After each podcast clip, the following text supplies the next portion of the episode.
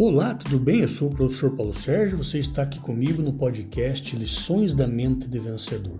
O tema de hoje é Bata com força na madeira. A vida é um caminho no qual você tem de abrir as suas próprias estradas, os atalhos e os destinos. Por isso, não dependa material nem emocionalmente de ninguém por muito tempo. O mais breve possível, pegue o facão, a foice e enche as mãos de calo.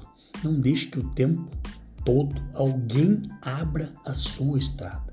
Mesmo que sofra, canse, fique extenuado, construa o seu caminho. Minha avó, Dona Ziva, sempre dizia: Paulinho, essa lenha não vai se picar sozinha.